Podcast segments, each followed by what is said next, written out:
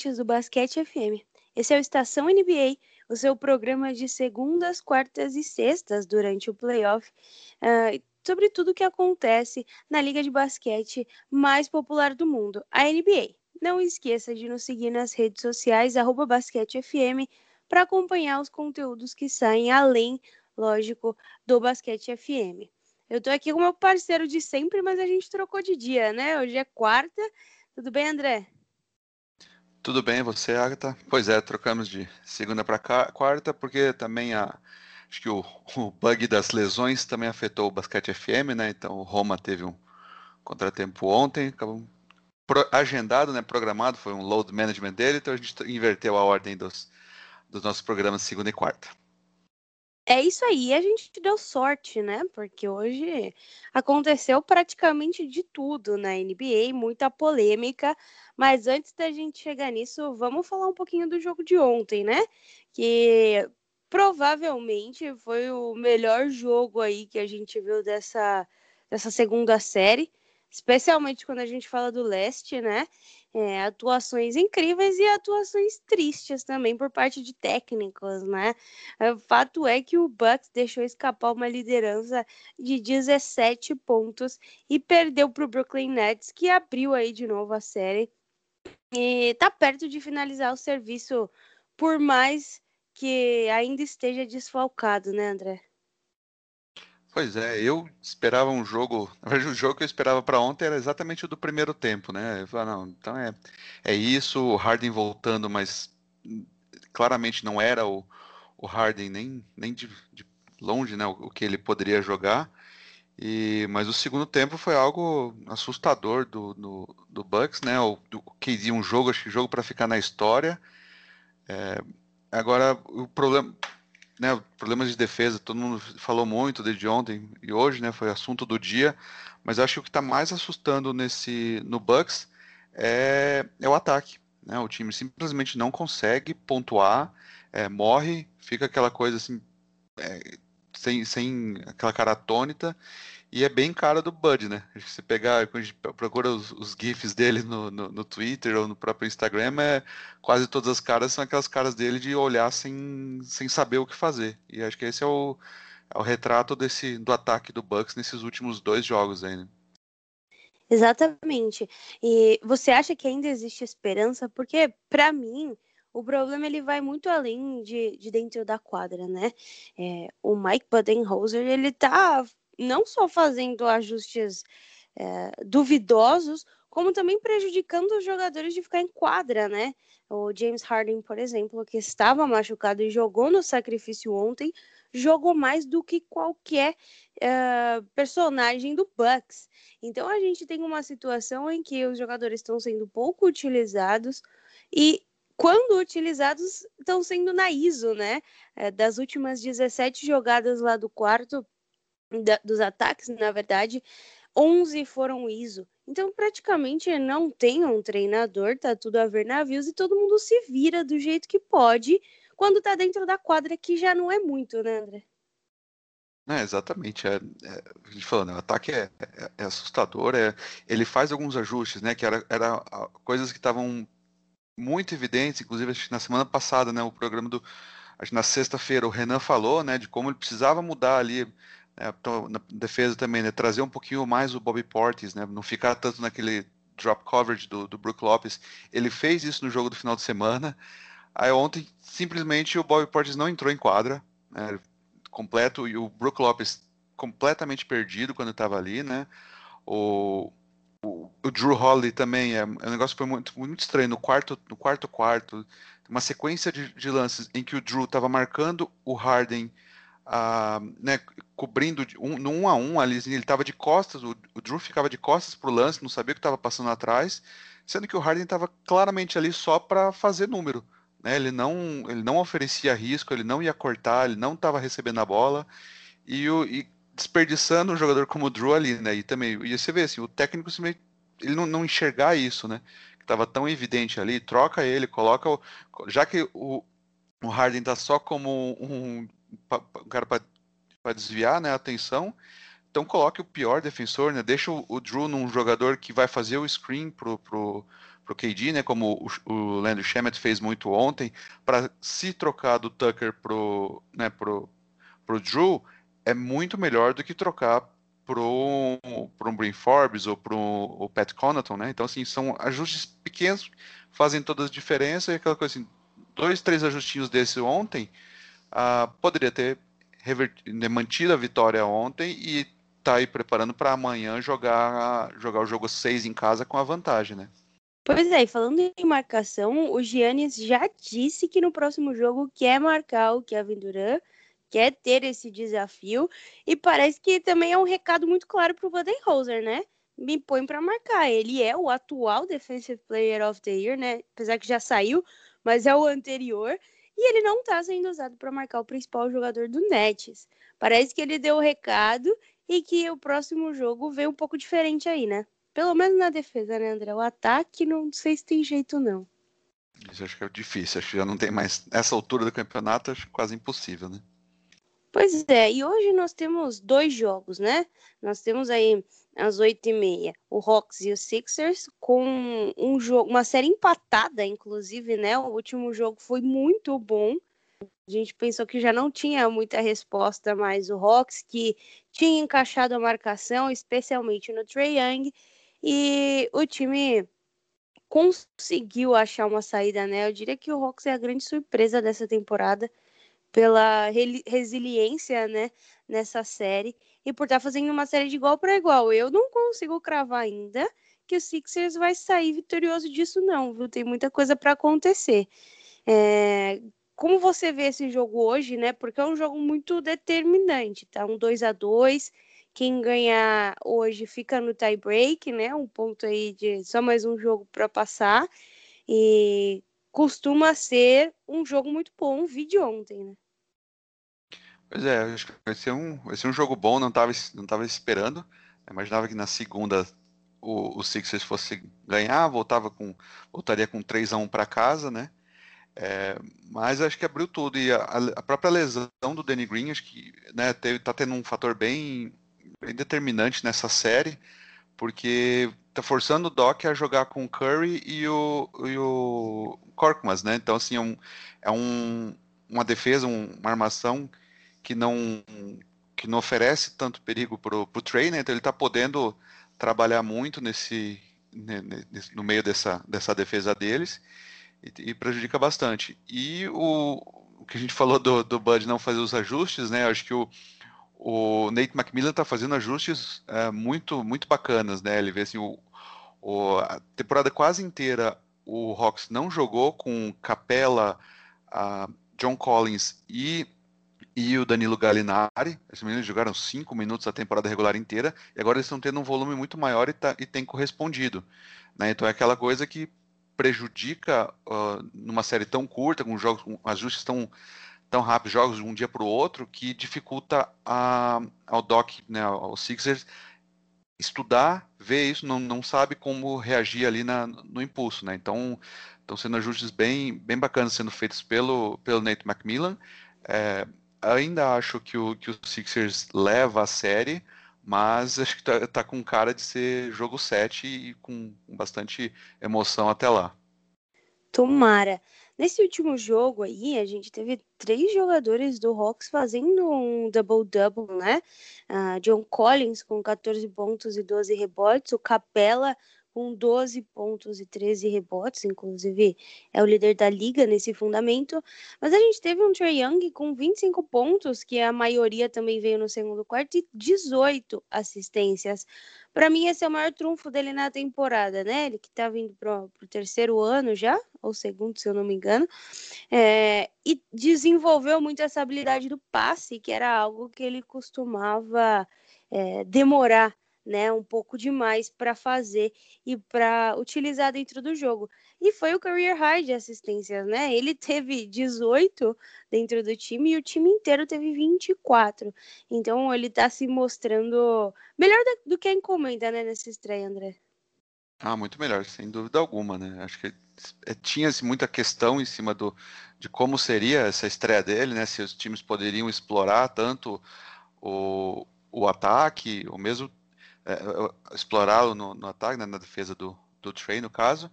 E não está sendo tão tão absurdo assim, né, como se esperava, de ter que tirar ele do jogo, como, como o Doc fez no, no último lance, né, tendo que tirar o Ben Simmons de quadra, porque ele, ele não oferecia risco algum de em arremessar de três e tinha muito risco de fazer uma falta nele, né, para bater lance livre. Uh, o Trey tá ficando em quadra o tempo inteiro e mesmo em jogos quando a bola dele não tá caindo, você falou, o passe dele está sendo é, muito bom, né? Que já era algo que ele tinha como destaque, né? Era aquela coisa também que é, ele vinha desde o college, ele vinha com, esse, com armação, capacidade de armação muito forte, e, e isso veio para a NBA e principalmente veio para os playoffs, né? Pois é. Você mencionou o Ben Simmons.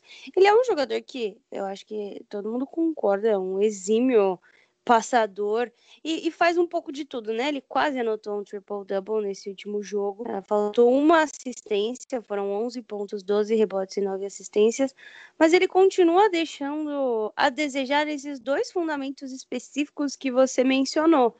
E são fundamentos que ele deixa a desejar já faz tempo, né? Não é uma coisa dessa temporada.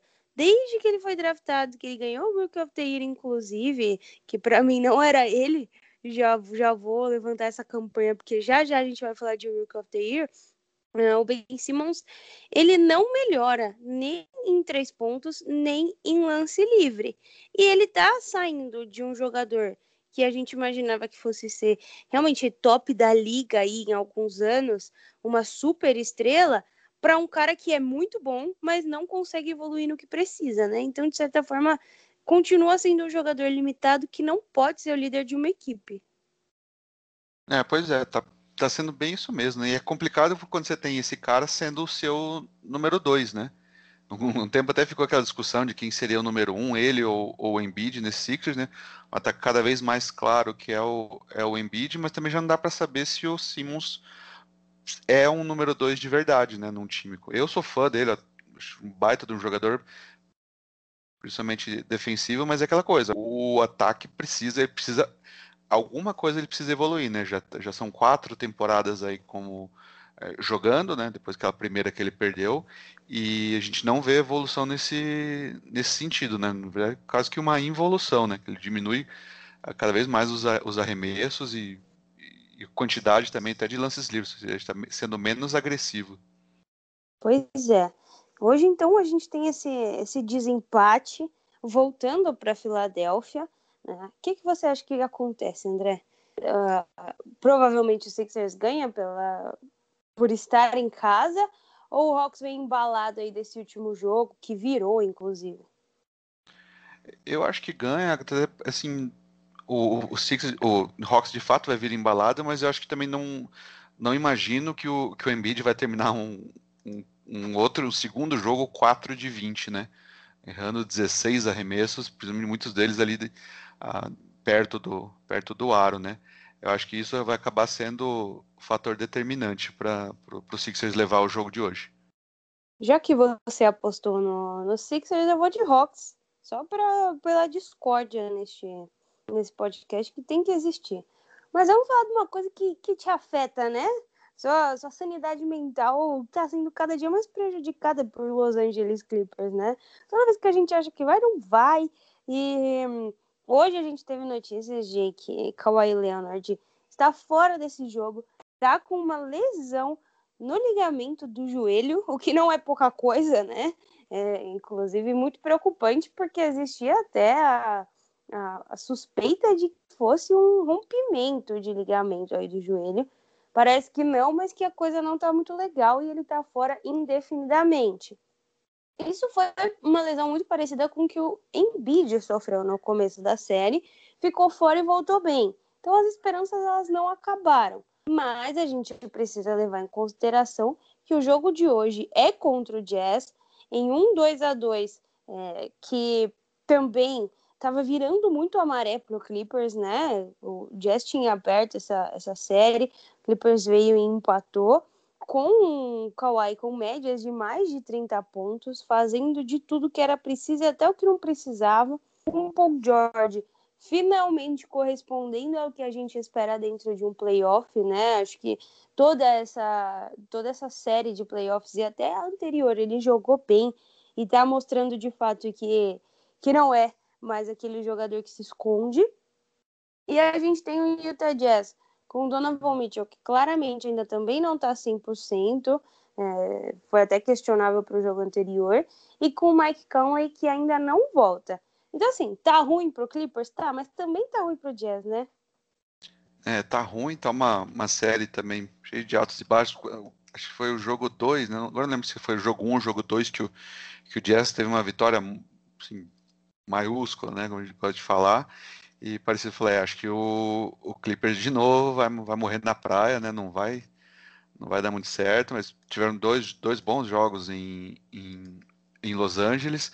Acho principalmente o 4, né? O, o, o Tai Lu também, ele fez um ajuste defensivo que tá, foi muito bom. Ele fez uma. Começou a dobrar mais no, no, no Mitchell, né? Quando ele vinha com a bola. E só que em momentos é, diferentes do que simplesmente dobrar rapidinho, logo que cruzava meia, meia, meia quadra, né? Isso acabou tirando um pouquinho ali o, o Mitchell também do, do, do, jogo dele, quando você dobra muito no começo, né? Ele tá vindo no embalo, batendo, correndo e batendo na bola, né? Você já dobra. Ele tava conseguindo cortar ali pelos dois, né? Fazer aquele que é característico dele, mas a, a, dobra começou a vir em momentos diferentes. Aí tirou ele um pouquinho do desse jogo, né? O, o Jazz está sem o Mike Conley, que também não joga hoje ainda, né? Então não tinha um segundo armador, alguém que ele pude, pudesse desafogar né, nesse lance. Então acabou travando um pouquinho ali esse time do o time do Jazz, né? Então é agora hoje com a perda do do Kawhi é praticamente impossível o, o Tyloo conseguir é, replicar isso, né, manter essa, essa mesma estratégia para cima do, do Jazz. Então acho que complica bastante. Eu acho que vai ter que ser quase um, um caso de superação absurda para o Clippers conseguir voltar para Los Angeles com, com o 3 a 2 né? É, não, não, espero, acho que, infelizmente, eu estava tava torcendo um pouquinho aqui pelo, pelo Clippers, para se pelo menos conseguiam chegar um, um nível além, né, para não ficar naquela de novo uma segunda rodada.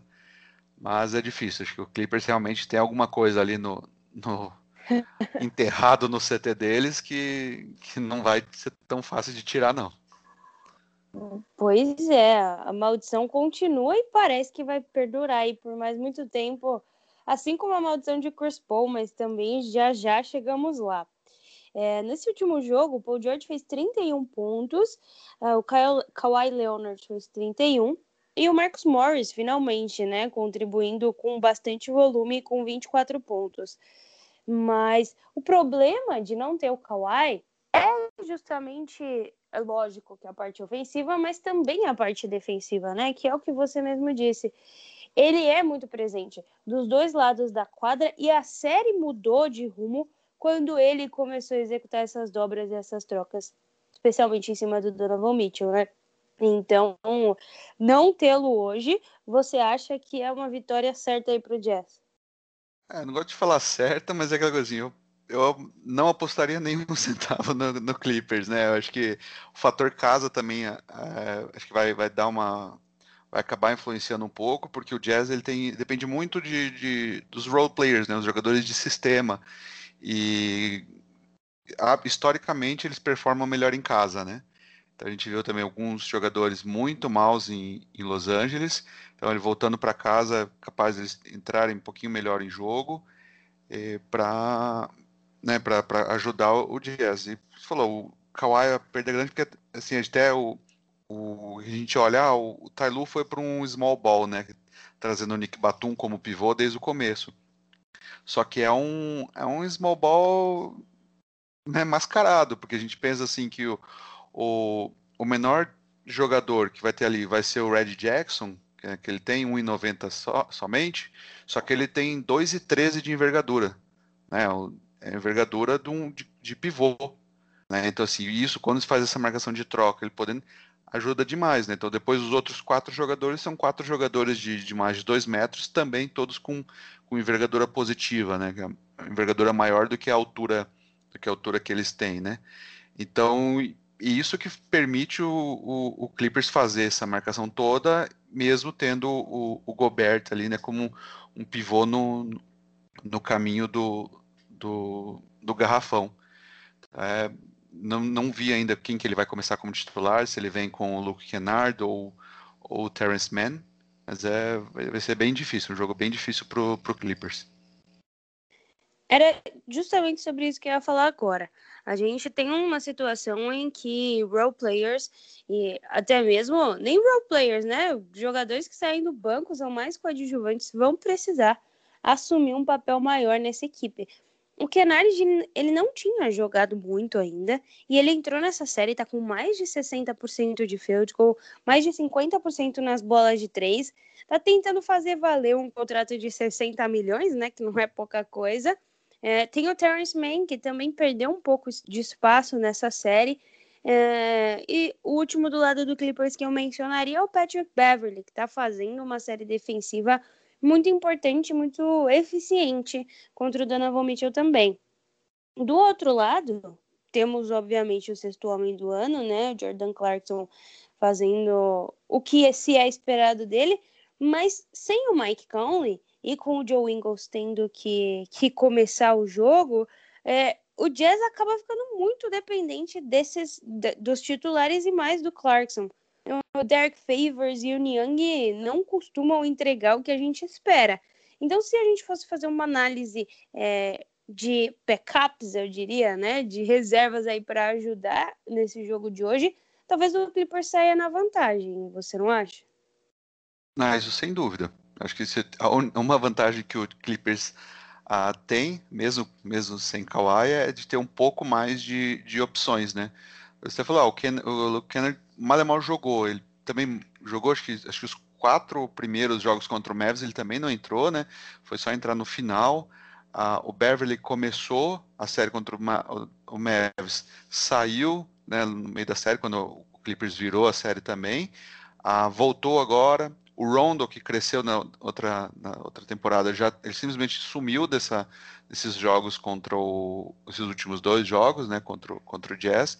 Então, acho que isso é, é algo que o, o Lu faz muito bem. Ele não tem tanto esse problema de falar, não, preciso manter esse jogador para para fazer a minha média aqui, né, com o elenco, tudo, ele, ele vai jogando conforme, vai dançando conforme a música mesmo, né, e o Jazz, infelizmente, o, o Snyder não tem mais, não tem mais isso para fazer, né, ele perdendo, como se for, perdendo o Conley, o Clarkson está tendo que jogar muito mais no ataque, o, Ingles também, né, que eram os dois, dois dos favoritos ao, ao sexto homem, né, que o Clarkson acabou ganhando, mas fica sem, sem ninguém, né, porque ele fica, se, o Favors tem que trocar com, com o Gobert, vem o George Niang, mas ele tá, né, tá um de nove na, nas bolas de três nessa série, né, é, ficou realmente restrito a Clarkson e, e os cinco titulares, porque para pontuar, principalmente pontuar, né? O, vendo aqui, o Niang e o Favors, eles somaram até agora nove pontos nesses quatro jogos. Então, assim, a tua produção morreu, né? De, de produção vindo do banco, simplesmente desapareceu. Clarkson está fazendo os seus 16 pontos, mas é como você falou, é, é o que se espera dele. Acaba ficando muito, muito previsível e, e uma coisa que também é possível, que o, o Lu acaba consegue fazer, como ele não tem, não vai sofrer o risco né, na, no, no, outro lado, ele pode jogar muito tempo com o Luke Kennard, que é, defensivamente ele deixa muito a desejar. Né? Então ele pode colocar os seus, seus lineups que entregam muito no ataque, mas uh, também entregam muito na defesa, sem correr muito risco. Então assim, é um, um jogo de xadrez ali que o, que o Lu está fazendo muito bem, é, pelo menos até agora. Né? Quem vai ganhar esse jogo eu não sei. Quem vai ganhar essa série, muito menos, André. O que eu tô desejando agora, até já fazendo um gancho com as notícias de hoje, é que vá a sete jogos, né? Porque o homem está com Covid. Chris Paul é, saiu hoje em todos os veículos aí, especialmente no Twitter, testou positivo para Covid, apesar de ele já estar vacinado. A gente sabe que a vacina ela não impede que você pegue o Covid, né? Só que você tenha sintomas mais graves, enfim, seja hospitalizado. Fato é que somente a partir de sábado é que haverá uma reavaliação do estado do Chris Paul e desses testes para que ele volte a jogar. Mas imaginando que ele está com Covid e que ainda vão precisar sair exames negativos depois de sair do sistema dele, a gente pode esperar que ele volte depois que a série final já tenha começado, né? Pois é, agora. Era, a gente nem acreditou quando você mandou no, no nosso grupo ali a mensagem. Falei, não, é, é piada, né? O, primeiro que ele teria pego e segundo que, tipo, não, ele, com certeza ele vacinou, né? Você via eles no, no na entrada e saída do, dos jogos, ele já estava sem a máscara, no banco ele já estava sem máscara também, né? Que era um dos, era um dos, dos pré-requisitos para ele poder fazer isso, né? Nos protocolos que a NBA a, adotou. Então é, a torcida para que tenha sido um falso, né, um exame falso, tenham trocado lá o, o, o cotonete dele na, na, chegada no estádio e que ele possa estar tá liberado quanto antes, né? O protocolo normal, desde o começo da temporada era de 10 a 14 dias, né? Ah, principalmente quando testou positivo, mas parece que haveria, poderiam ter algumas diferenças desde que estivessem vacinados e mais, mais eventuais testes. Mas é, seria muita sacanagem se ele, ele acabasse perdendo boa parte da, das finais do, do Oeste principalmente se o Suns acabasse sendo eliminado por isso, né? Por esses primeiros jogos sem ele. Pois é, o homem que não tem sorte. Uh, o Clippers e o CP3, eles compartilham do mesmo azar. Inclusive, quando ele tava lá, o negócio devia irradiar até mais forte, né? A zica não ia deixar de jeito nenhum que esse que essa coisa acontecesse, que é uma felicidade saísse daquele momento. Mas fato é, se a gente tiver uma final com Clippers e CP3, a gente vai ver é, coisas muito legais acontecendo, né? Porque a gente tem ele enfrentando uma franquia que trouxe muita alegria para muita gente, com ele por lá.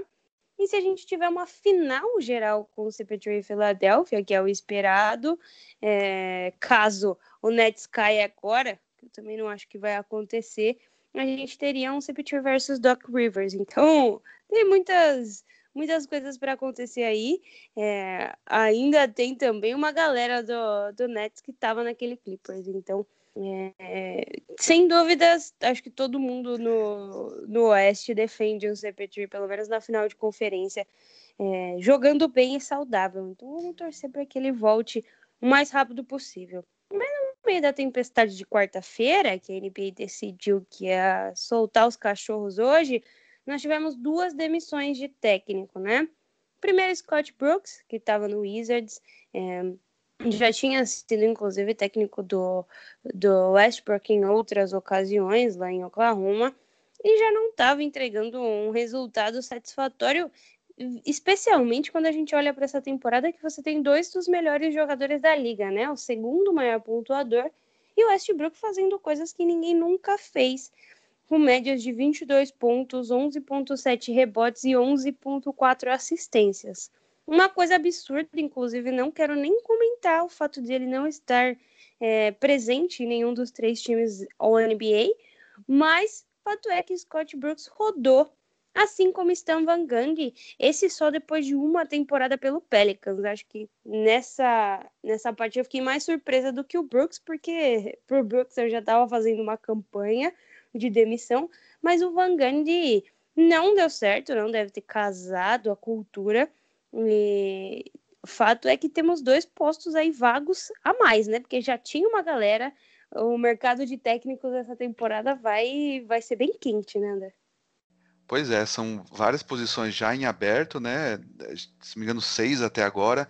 Todo mundo fala muito que o Bud, a depender de como termina essa temporada, também pode ser um, um sério candidato. Ah, agora, desde, desde a notícia que saiu essa segunda-feira né, sobre a, a zona que é o, o Dallas Mavericks, é, falam também que o Rick Carlisle é um candidato a, a, pedir, o, a pedir o boné. E isso é um, é um, um mercado interessante, porque a gente tem muitos times uh, com, em bom, com bom, bom plantel, né, bem, bem estruturados para continuar ou começar um, um rebuilding.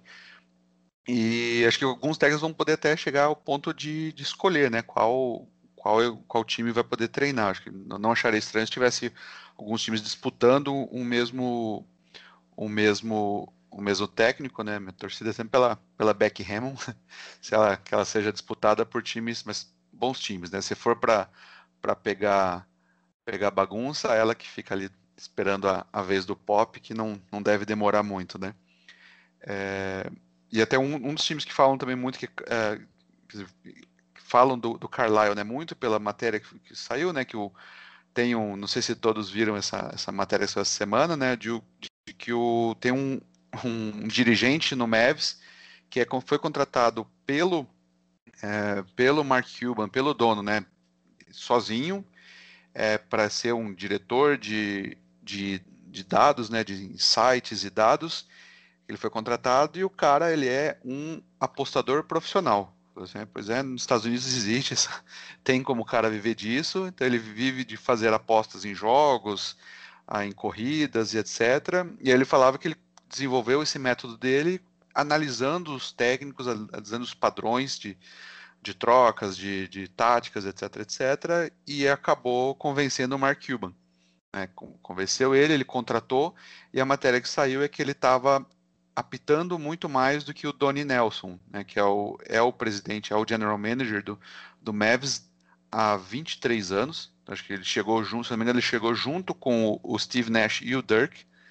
Ele era até hoje e hoje ele foi demitido. É, usaram aquele termo de que ah, os dois, dois lados ah, concordaram num, num fim mútuo, mas normalmente é aquela, aquela velha piada do brasileiro, né, que ele entrou com a bunda e o, e o Mavs entrou com o pé. E aí parece que eu acabei de ver no, no Twitter aqui que o, o no, no, The Jump, programa da, da ESPN, né, o Mark Spears falou que o, o Luca não ficou feliz, nem um pouco feliz com, com a notícia e que ele vai se pronunciar amanhã. então, assim, mais, mais novela para Dallas. É, tudo é grande em, em, no Texas, como eles falam, né? Tudo é, é levado à proporção maior. Pelo jeito, essa daqui vai ser, vai ser realmente nível de Texas. Pois é, eu tinha visto rumores do Vulgar sair também, né? Mas parece que permanece e é justamente o que nem Luca Doncic nem Rick Carlisle queriam. Então pode ser que o tempo, especialmente do Carlisle, esteja contado. O Doncic ainda deve ficar um pouco mais, né? Tem essas questões de contrato, mas é preciso que o Dallas se ajeite em torno dele, a não ser que queira perder o provável melhor jogador aí dos próximos 10 anos, né? Que a gente tem para assistir. Já é um mercado pequeno, já é uma situação que não está agradável, né? O Luca carregou esse time nos playoffs, quase passou do Clippers sozinho, praticamente. Depois, inclusive, de a franquia não ter feito praticamente nenhuma mudança para melhorar esse time, né? Foram duas, duas trocas, uma, uma mudança que até prejudicou de certa forma, né? Perdeu o Seth Curry, perdeu peças importantes, manteve o Porzingis, que é um peso morto. Então o Dallas precisa tomar muito cuidado, porque ele pode. A gente costuma falar que que os times que deixaram passar a Luca erraram muito, né? E não deviam ter feito isso, mas um time que tem Luca e perder erra 10 vezes mais, né? Sem dúvida alguma, né? Uma coisa é você perder o que nunca teve, né? O problema é quando você perde algo que você tem na mão e é só, é só não fazer besteira, mas pelo jeito o Mavs está com uma vontade de, de fazer besteira absurda, né? Pois é. Você mencionou Beck Hammond e hoje eu estava numa lista também uma matéria e percebi que tanto o Trailblazers quanto a Beck têm vontade de, de se unirem aí. O é, que, que você acha da Beck no mercado menor que, que o Spurs? E mas é um mercado que tem Damian Lillard e que parece que vai fazer de tudo para mantê-lo essa temporada e construir uma algo mais mais sedimentar realmente, né? Porque o, o Trailblazers estava indo para os playoffs há muito tempo, realmente vai sempre, mas sempre morre na praia, sendo carregado pelo Lillard. Você acha que a Beck encaixa ali? Porque você já mencionou que tem uns lugares que você não, não gostaria, não. Pois é, é, é curioso, assim, é, assim tô, algum tempo já que eu torço para que ela, ela assuma um, um, time, né, o trabalho que ela vem fazendo no, no Spurs é, é, sensacional. A minha dúvida só quanto a ela é uma coisa que também vem, vem muito falando, né, que o, de que o Lillard, ele quer alguém pronto, ou alguém que já tenha, tenha ao menos tido uma, uma experiência como, como head coach, né, antes. Então, aí é, tudo que ela não é, né? Ela tem experiência inegável de, de basquete a, a vida inteira, tanto dentro das quadras quanto fora, internacional e tudo mais, né?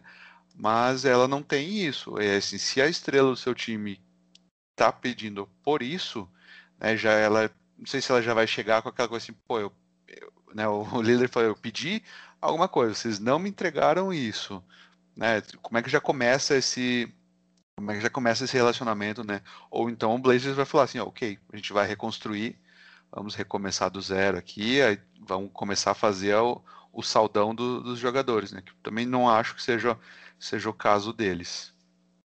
É isso aí. A última notícia do dia, até às 6h38, horário de Brasília, né? Porque quarta-feira ainda não acabou.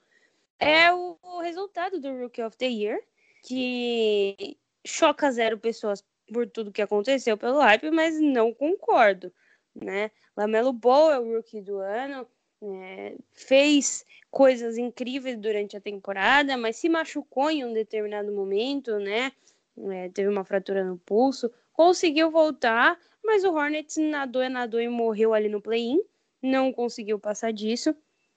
E do outro lado a gente tem o Anthony Edwards, que para mim era o rookie do ano, não pelo que ele fez a temporada inteira, mas como ele evoluiu dentro desse período de tempo e como ele terminou sendo um jogador, é, o segundo jogador daquele, daquele Timberwolves, que ainda tem o DeAngelo Russell, né? Ele chegou, começou é, mais tímido, mas terminou a temporada fazendo jogos espetaculares, de fato. Você concorda com esse prêmio? Você acha que, que devia realmente ser o Lamelo?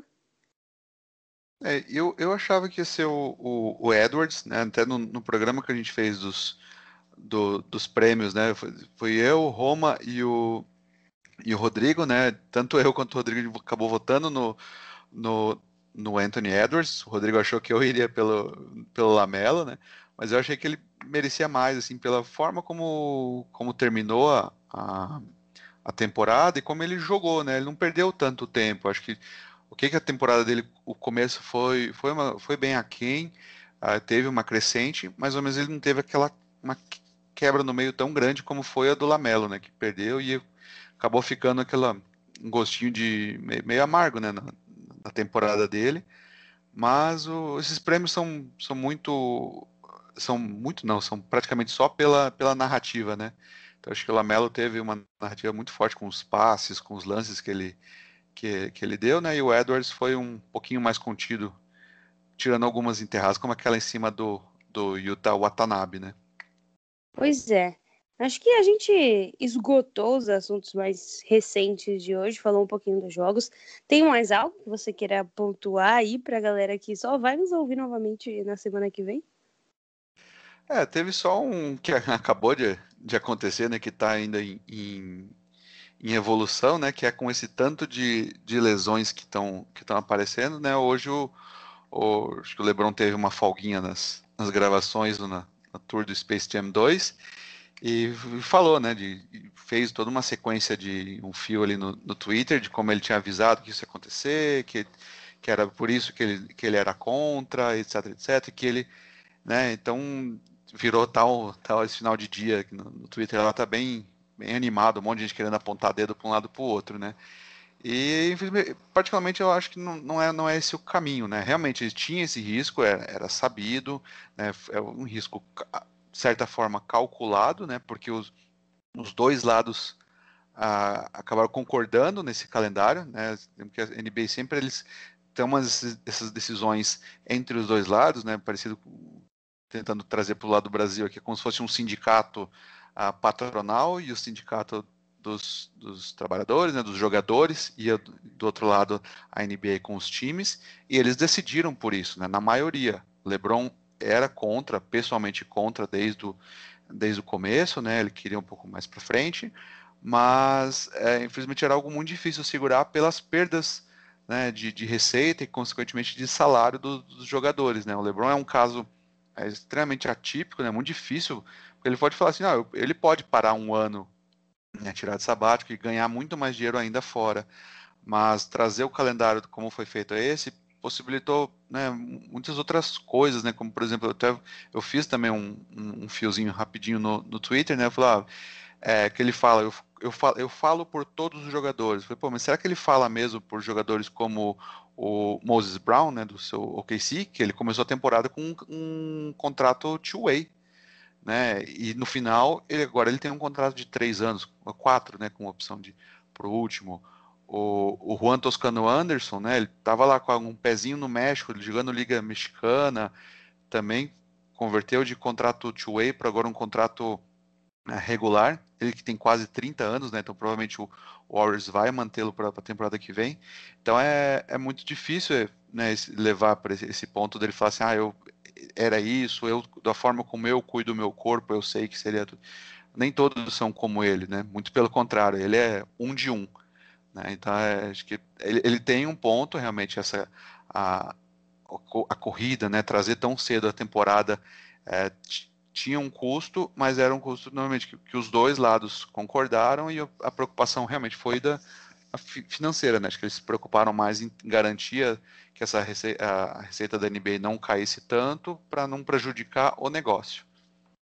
É, isso aí. Ele, ele foi bem vocal hoje, coisa que ele não fez na, no início da temporada, né? Acho que essa foi a cobrança de algumas pessoas. Exatamente. É, por mais contra que ele fosse, ele nunca tinha deixado isso explícito. Ele postou um story lá com uma carinha triste, né? Depois Foi que já tinha resolvido. Mesmo...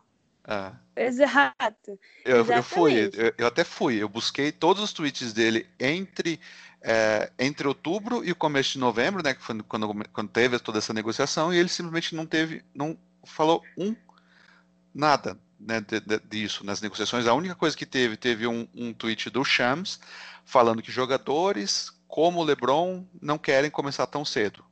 Né? Mas sem aquela coisa, sem, sem nada de bater o martelo. E quando veio a, a notícia do acordo, também não, não falou nada. E assim, de novo, a, a, NBPA, né, que é o, o, sindicato dos jogadores, eles aprovaram. Né? Eles aprovaram de uma forma que os 30 times, cada um elege um jogador e cada um deles vota pelo time. Então, assim, não sei, não divulgaram pelo menos não publicamente, como o Lakers ah, votou, mas é aquela coisa, se o LeBron tivesse sido é, levantado a bandeira tão forte assim, a gente teria ouvido mais disso no, na época das negociações, né? Provavelmente. Para deixar claro, o LeBron não era esse jogador, né? Ele não era quem votava. Não. No Lakers esse ano foi o Jared Dudley e o suplente era o Alex Caruso. um Lakers muito comprometido, né, com a NBPA, como você pode ver, colocando dois líderes para decidir o futuro da franquia. Então, acho que as críticas são válidas e também é compreensível a posição que ele teve. A galera tá um pouco hostil hoje. É, a Laker Nation triste que não vai ganhar mais um título, né? Eu entendo. É, vivo disso, inclusive de não ganhar títulos. Mas acho que é isso então, né? Sexta-feira a gente volta aí com, com a estação NBA é, para falar do que aconteceu hoje, provavelmente do que vai acontecer amanhã também nos jogos. Infelizmente não somos eu e o André, né? Então, como ele sempre fala, a qualidade vai cair um pouquinho, né, André? Pois é, vai cair um pouquinho, volta o Renan e o, e o Guilherme, né? A única coisa boa que a gente pode esperar é que, dependendo do resultado de hoje, o Guilherme vai vir bem animado, né? Porque ele tá, tá torcendo bastante pro Clippers nessa, nessa série aí. pois é. Então, um beijo aí para todo mundo que está ouvindo esse episódio agora. Para quem vai ouvir amanhã e já vai saber os resultados, vai poder nos cobrar pelas, pelas, pelos palpites errados ou certos. E é isso, até semana que vem. Isso aí, pessoal, obrigado. E ah, estava esquecendo do seu próprio jabá, Agatha, né? Twitch NBA das Minas. né? Hoje, a partir de hoje tem subs de vocês lá, né? Pois é, tá então... tá liberado. Demorou, tive que mandar um e-mail para Twitch para eles liberarem a gente. Libera. Mas já que tô fazendo o jabá, André, ontem a gente gravou com o José Neto, que é o técnico da seleção feminina de basquete. Um papo muito legal. Ele tá lá na, na concentração, no meio do campeonato. A gente gravou com ele ontem. Então, assim, antes de começar as quartas de finais, vale a pena ouvir para saber tudo que ele espera desse campeonato, do futuro da seleção e do futuro dele também lá no Petro, de Luanda, né? Que é a outra equipe que ele comanda. Ah, que legal. Vou lá conferir também. Tá É isso aí, pessoal. Depois de terminar de ouvir a gente aqui, confiram lá no feed, o feed das Minas e Twitch. E até a próxima, pessoal. Um abraço.